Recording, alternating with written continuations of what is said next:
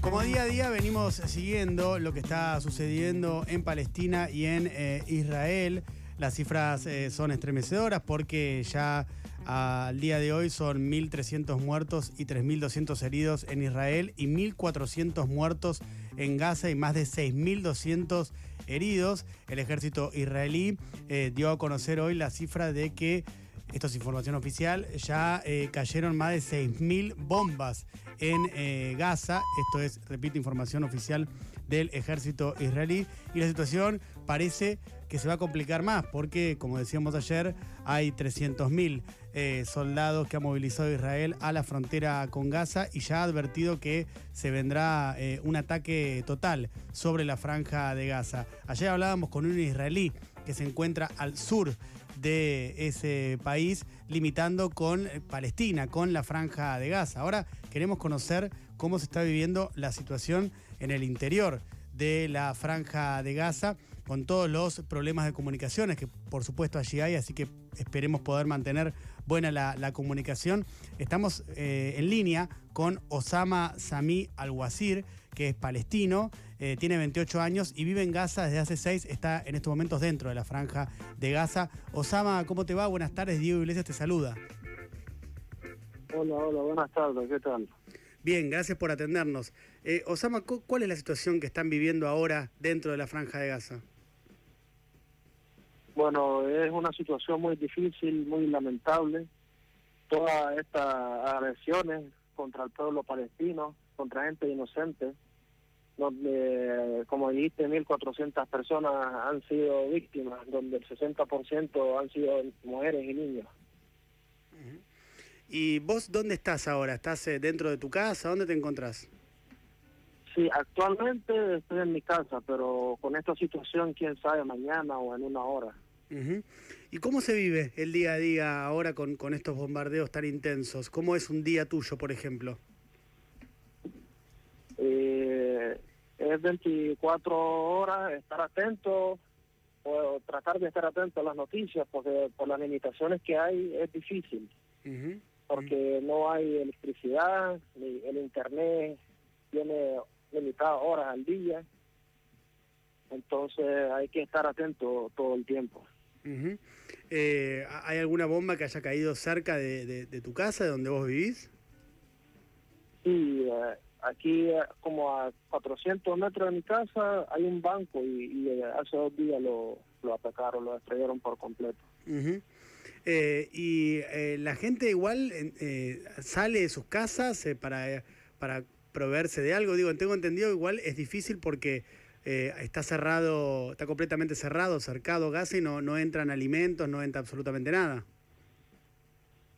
Así es, ya la gente día a día va a ser más difícil conseguir alimento o agua. Entonces, de, día a día tienen que ir a buscar todo eso. Osama, ¿vos eh, con quién vivís? ¿Vivís solo? ¿Vivís con tu familia? Yo vivo con mi familia, con mi esposa, mi hija, eh, un hermano, y ahora tenemos acogido unos familiares que huyeron de sus casas a, mi zona porque es un poco más seguro. eh, para, para ubicarnos más o menos geográficamente, si nos situamos en la franja de Gaza, vos estás ubicado más cerca de la frontera con Egipto, es decir, al sur de la franja de Gaza, o estás más hacia el norte de la frontera con, con Israel? Yo estoy un poco más hacia el sur. Uh Casi en el centro de la franja. Cuando escuchan que existe la posibilidad de un ataque inminente por desde el mar, digamos, eh, por aire, que continúe con bombas y con la invasión del ejército israelí. ¿Qué es lo que pensás? ¿Qué, qué tenés ganas de hacer? ¿Querés ver la posibilidad de si podés escapar a Egipto? Digo, ahora no podés porque está cerrado el paso de Rafah en Egipto, pero si pudieras, ¿tenés pensado escapar?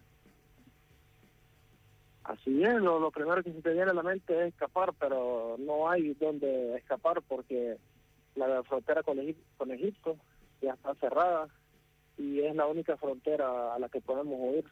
Entonces es un encierro y no hay a dónde ir. ¿Y qué, qué, qué, te genera esa sensación? Eh, esa sensación de que me acabas de describir bien, de no tener un lugar a donde ir. Así es, es estar en un estado de miedo, de cansancio, porque uno más que nada teme eh, por su familia, por los hijos, eh, y entonces todo eso te causa demasiadas cosas. Claro, se entiende. Estamos hablando con Osama Sami Al-Wazir, él es palestino, está dentro de la franja de Gaza, tiene 28 años. Eh, Osama, ¿vos de, qué trabajas? Yo trabajo en una clínica dental. ¿Y ahora los trabajos están suspendidos? ¿La gente no, no está yendo a trabajar? Sí, sí. Todo, el mundo en sus casas, no hay trabajo, eh, todo cerrado. No hay posibilidad de salir por miedo.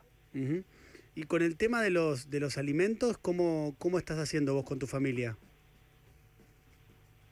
Actualmente, eh, por ejemplo, hay que salir todos los días en la mañana, que es un poco más tranquilo, a, buscar eh, los alimentos, pero ya día a día son más escasos. Osama, cuando hablábamos ayer con un eh, israelí eh, y nos contaba que cuando Hamas lanza un misil hacia Israel, tienen un sistema muy sofisticado de alarmas que avisan cuando un misil está yendo hacia, hacia el lugar, o sea, la zona donde están.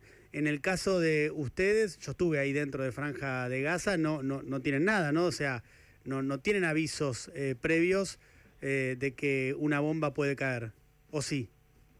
No, no. Eh, todo eso es por todo lo que invirtió Israel en su defensa. Aquí, cuando ya sientes el, ataque en tu casa y no hay escapatoria a esa hora. Osama, ¿y, qué está qué está pasando en los hospitales de Gaza? Eh, eh, entiendo que vos casi no estás saliendo de tu casa, pero pero ves ves las imágenes de la televisión palestina. ¿Qué, Ya, ya todos los hospitales están sobresaturados, los suministros médicos ya están acá eh, en cero y se necesita una, una vía de ayuda para ayudar a esos heridos eh, a, los, todos esos niños. Hay familias que, que tienen hasta nueve niños y todos esos fueron víctimas. Osama, ¿y vos hace cuánto mm, que, que vivís en la franja de Gaza? Seis años. Seis años. Eh, ¿Y antes dónde vivías? ¿En Siria? Eh, estuve un tiempo viviendo en Nicaragua, estuve diez años allá. ¿Y, de, dónde naciste vos? Y antes. Yo nací en Siria. En Siria, en Siria. ¿Y de Siria por, qué, ¿por qué te fuiste de Siria? Eh, por eh, por, las cosas que, o sea, que se deciden por, por los adultos, no no fue mi decisión. Pues. Ah, ah, ok. tus padres decidieron eh, irse y de ahí te, te fuiste. Y, a, y, se vinieron a Palestina. Ajá. Eh, y, ya después nos fuimos a Nicaragua. ¿Y después cuando volviste a Palestina, ya volviste por decisión tuya? ¿Cuando volviste a Franja de Gaza? Sí, sí. sí, sí. ¿Y, ¿Y, por qué volviste? ¿Qué, ¿Por qué querías volver a la Franja de Gaza? Porque eh, como cualquier palestino uno quiere siempre volver a su tierra, pero ya con, esta situación eh, uno siempre como que piensa que tal vez eh, cometió error o algo así. Eh, antes nos contabas, Osama, lo de que no, no hay luz. Eh, yo hoy veía unas declaraciones de mm, uno de los ministros israelíes que, bueno, aseguraba que no, que no iba a, volver la, la electricidad ni tampoco se iba a permitir el ingreso de alimentos hasta tanto eh, jamás no, no liberara a los rehenes, eh, a los rehenes israelíes. Eh, ¿Vos qué pensás de, esta situación? Pues la población palestina no tiene la culpa, no tiene por qué atacar a los ciudadanos mientras ellos tienen un ejército que enfrentar, no tiene la culpa el pueblo. Claro, sí. Eh, y además, eh, también te quería preguntar por, ayer hablamos con, un, con una persona que vive en Israel, un argentino que vive en Israel, y le preguntaba por los civiles palestinos, por qué, qué pensaba él de cómo estaban sufriendo los palestinos. Te hago la misma pregunta ahora a vos, ¿qué pensás de lo que pasó el, el fin de semana con, con los civiles israelíes, que hemos visto cómo eh, han sido eh, asesinados, bueno, también secuestrados. ¿Vos qué, qué pensás cuando, cuando ves eso? Claramente estamos casi en la misma situación porque también los civiles de ellos no tienen eh, la culpa de lo que está pasando. Solo mm. son otras víctimas y, y entonces al final la población es la que sale perdiendo. Em, ¿qué, qué, qué, te, qué, pretendes que pase? ¿Qué esperas que pase eh, eh, con este conflicto? Por la situación que se mira, que se siente, y según lo que ya ha pasado, lo, lo más probable es que Israel entre vía terrestre, y ya de ahí quién sabe qué pase, la verdad. O sea, ustedes están, están eh, pensando que eso va a pasar, que que en, los próximos días Israel va, va a invadir la franja de Gaza de manera terrestre. Así es. Así es. Eh, ¿Hay expectativas de que, de que Egipto pueda abrir el, el paso para que eh, los, los civiles palestinos puedan eh, huir hacia, hacia Egipto? ¿Está esa posibilidad o crees que eso tampoco va a pasar? Es una posibilidad, pero muy muy muy remota, porque Egipto ya por sí tiene problemas de sobrepoblación, entonces no creo que acepte más personas. ¿Cómo es la vida en, en, la franja de Gaza, más allá de lo que está pasando ahora, de que están en el medio de, de una guerra, pero, pero antes y, de que tienen conflictos eh, bélicos esporádicos con, con Israel, pero más allá de eso, cuando no están en el medio de una guerra, ¿cómo es la vida cotidiana en, en la franja de Gaza? Como todo país, eh, tienen eh, sus propios problemas de, falta de trabajo, eh, la gente quiere emigrar, pero gran parte de, la población está contenta con lo que tiene, se, se conforma. Simplemente estar ahí tranquilo y sin que nadie lo moleste.